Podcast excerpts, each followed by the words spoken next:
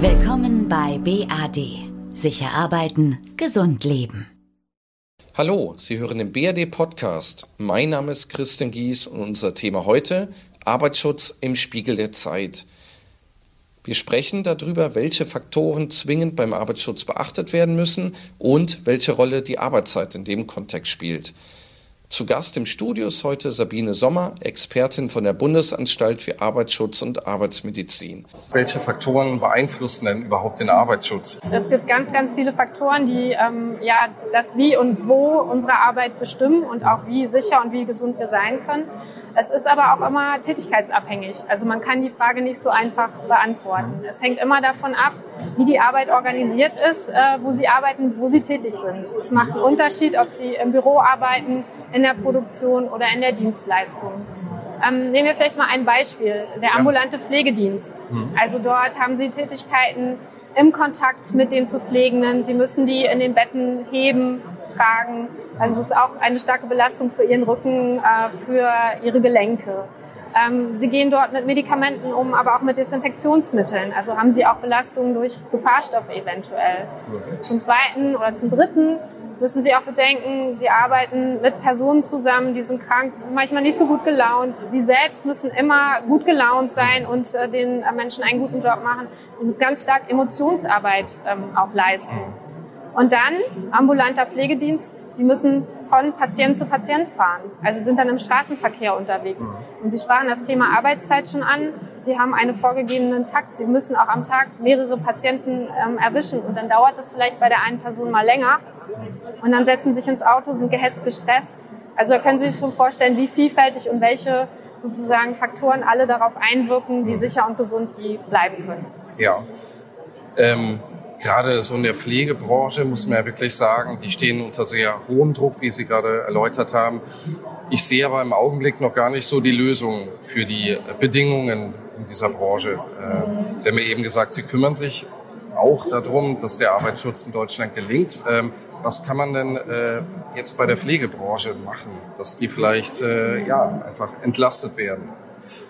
Ja, ich glaube, das ist halt auch immer ähm, relativ spezifisch zu sagen. Also es ist sicherlich eine Branche mit sehr hohen äh, Belastungsfaktoren und mit vielfältigen Arbeitsbedingungen. Ganz wichtig ist natürlich auch, dass wir jetzt eine starke Aufmerksamkeit auch auf das Thema Pflege haben und von verschiedenen ähm, Seiten und Ebenen, also auch das Thema der Pflege ähm, sozusagen in den Mittelpunkt rücken, ähm, von der politischen äh, Seite angefangen, also dass es auch ein gesellschaftliches Thema ist und wir auch den Wert der Arbeit von Pflegenden ähm, oder Pflegenden äh, tatsächlich stärker wertschätzen. Mhm. In den Betrieben ist es, glaube ich, sehr wichtig, äh, immer darüber nachzudenken, dass die Art und Weise, wie ich die Arbeit organisiere, mhm. ganz viel damit zu tun hat, unter welchen Bedingungen meine Beschäftigten arbeiten. Und mein Ziel muss es sein, dass sie so sicher und gesund wie möglich sind. Also das heißt, wir müssen das Thema Sicherheit und Gesundheit als ein Bestandteil von der Organisation von Arbeit denken. Mhm. Ähm, und da wissen wir, Faktoren, die dazu beitragen, äh, sind natürlich, äh, dass die Unternehmer, die Führungskräfte erstmal darüber Bescheid wissen, also welche Zusammenhänge es auch zwischen Arbeit und Gesundheit gibt. Mhm. Ähm, dann ist es auch davon abhängig, wie gut ich mit meinen Beschäftigten kommuniziere, was ich auch für einen Austausch mit denen habe und inwieweit ich auch meine Beschäftigten im Arbeitsschutz oder bei der Gestaltung ihrer Arbeit beteilige, weil die wissen meistens ganz genau, wie ihre Arbeitsbedingungen sind. Ähm, ja, und da lassen wir die Betriebe oder sind die Betriebe auch nicht ganz alleine gelassen. Also das Wissen in die Betriebe kommt. Dazu gibt es Fachkräfte für Arbeitssicherheit, Betriebsärzte, die da auch spezielle Kompetenzen haben und den Arbeitgeber und die Führungskräfte unterstützen sollen, den Arbeitsschutz bezogen auf die jeweiligen betrieblichen Gegebenheiten so wirksam wie möglich zu gestalten. Mhm. Ähm, und gleichzeitig gibt es natürlich auch die Länder- und Unfallversicherungsträger, die Betriebe besichtigen, beraten, ähm, bei Besichtigung auch bei Mängeln äh, durchaus auch Sanktionen aussprechen. Also auch das muss man äh, sagen, äh, dass man da ja, das passiert nicht so, sowas? Das? das passiert schon, aber vielleicht nicht so häufig, wie man sich das manchmal wünscht. Ja. Ähm, also da kann man schon noch mehr dran drehen, aber wenn es wirklich große Verstöße gibt, sollte man das auch sanktionieren. Mhm. Und dann gibt es natürlich eben auch ähm, ja, Unterstützungsangebote, ne? also Trans Handlungshilfen. Mhm. Und da haben wir auch in der Bundesanstalt für Arbeitsschutz und Arbeitsmedizin ähm, relativ viele ähm, Angebote, die Betriebe dabei unterstützen können, ihre betrieblichen Arbeitsbedingungen zu gestalten. Also mhm. beispielsweise das einfache Maßnahmenkonzept für Gefahrstoffe. Ähm, wir haben ein ähm, sozusagen gute Stationsorganisation, was vielleicht ja. nochmal in den Bereich Pflege einfällt, also wo Betriebe sich tatsächlich auch ähm, an Praxisbeispielen orientieren können. Wie kann man diesen Faktor Arbeitszeit letztlich im Umfang bewerten? Ich glaube schon, dass, äh, dass Arbeitszeit ähm, ein ganz, ganz wichtiger Faktor ist, der unsere Arbeitsbedingungen prägt. Also wir nennen das auch Schlüsselfaktor. Ähm, mhm. wir haben äh, vor zwei Jahren auch ein großes Projekt zum Thema psychische Belastung in der mhm. Bauer abgeschlossen ähm, und haben halt äh, Faktoren identifiziert, die, das, die die psychische Gesundheit oder überhaupt die Sicherheit und die Gesundheit der Beschäftigten bei der Arbeit ähm, stark prägen. Und mhm. einer davon ist die Arbeitszeit. Und es hängt tatsächlich ganz stark davon ab, wie lange wir arbeiten, wann wir arbeiten, also ob Nacht- oder Schichtarbeit, ähm, ob wir Möglichkeiten haben, äh, selber darüber zu bestimmen, wann wir arbeiten, also dass die Arbeitszeit vorhersehbar und planbar ist. Und das hängt natürlich ganz stark eben auch mit der Arbeitsintensität zusammen. Ähm, und da muss man schon sagen, ähm, wir wissen, wenn man dauerhaft länger als acht Stunden arbeitet, dann steigt das Risiko, dass man einen Unfall erleidet. Also von daher ist die Frage, ähm, Arbeitszeit auch zu begrenzen, eine mhm. sehr, sehr wichtige. Gleichzeitig ist es aber auch wichtig, ausreichend Zeit für Erholung zu geben. Also im Arbeitszeitgesetz sind es die elf Stunden und auch das ist wissenschaftlich ähm, belegt, dass diese elf Stunden auch notwendig sind, um sich zu regenerieren. Mhm. Also das heißt, wir brauchen, glaube ich, wirklich eine, ein Commitment dazu, dass es diese Zeiten gibt, aber eben auch äh, auf die betriebliche Logik angepasst.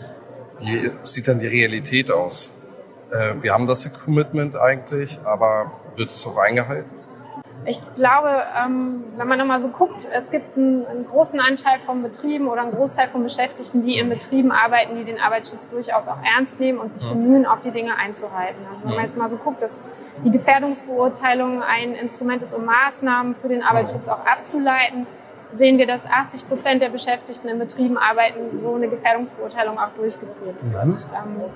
Ich glaube schon, dass äh, die Herausforderung immer ist, auch die entsprechenden Maßnahmen zu treffen, mhm. weil das eben immer in dem betrieblichen Kontext ist. Also da sind viele Wechselwirkungen und wenn Sie an der einen Seite etwas regeln, mhm. müssen Sie die andere Seite schon wieder mit angeguckt haben, weil sich ja. die Arbeit dann schon wieder verändert hat. Das ist eine immense Herausforderung für die Betriebe.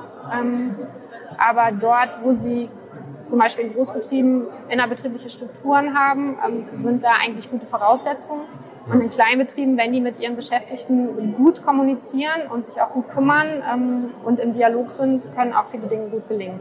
Die Gefährdungsbeurteilung ist nur Mittel zum Zweck.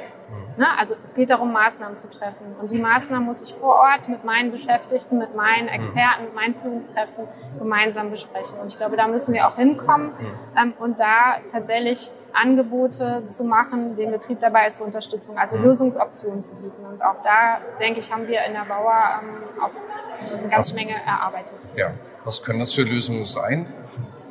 Ähm, zum einen kann man äh, gute Praxisbeispiele herannehmen, also dass man sich halt auch daran orientiert, was machen andere in der gleichen Situation. Zum Zweiten sind es aber auch ähm, Angebote daran, ähm, wie man Betriebe dazu bringt, sozusagen den Prozess, sich mit dem Gegenstand Sicherheit und Gesundheit bei der Arbeit auseinanderzusetzen. Also sowas wie kleine Werkstattgespräche ne? oder das Meisterfrühstück. Also wo man einfach sagt, irgendwie die, die Beschäftigten und die äh, und der Unternehmer, die kommen zusammen und tauschen sich mal darüber aus, unter welchen Bedingungen arbeiten wir eigentlich und finden wir das gut so und was können wir machen, äh, damit es besser wird. Mhm. Also das sind sozusagen zwei Ebenen. Ne? Zum einen, wie kommen wir selber dazu, uns darüber unter, zu unterhalten und dann aber zu gucken, was gibt's für Lösungen und was könnte da für uns passen. Mhm. Letzte Frage an Sie, Frau Sommer. Wie sehen Sie die Zukunft des Arbeitsschutzes in Deutschland? Ich bin ein grundsätzlich positiver Mensch. Für mich ist das Glas immer halb voll und nicht halb leer. Also von daher glaube ich, äh, dass wir in Deutschland viele ähm, gute Ansätze haben, viele äh, Akteure, die viel Wissen haben. Ähm, wir haben auch mit der gemeinsamen deutschen Arbeitsschutzstrategie und der Präventionsstrategie mhm. Instrumente, wo man wirklich dieses Wissen bündeln will und Synergien schaffen. Und ich bin ein großer Freund von Prozessen und Vernetzung und von daher glaube ich, wenn wir alle daran glauben, wird's gut. Frau Sommer, vielen, vielen Dank für das Gespräch. Gerne. Das war Sabine Sommer von der Bundesanstalt für Arbeitsschutz und Arbeitsmedizin. Vielen Dank, dass Sie heute bei uns waren. Wir sind gespannt, wie die Zukunft des Arbeitsschutzes aussieht, gerade auch im Kontext der Corona-Pandemie. BRD unterstützt Unternehmen aller Branchen im Arbeitsschutz. Weitere Informationen dazu finden Sie auf unserer Internetseite. Vielen Dank für Ihr Interesse an unserem BRD-Podcast. Bleiben Sie gesund und bis bald.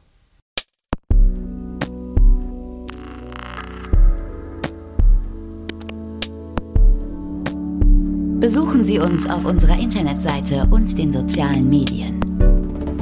BAD. Sicher arbeiten, gesund leben.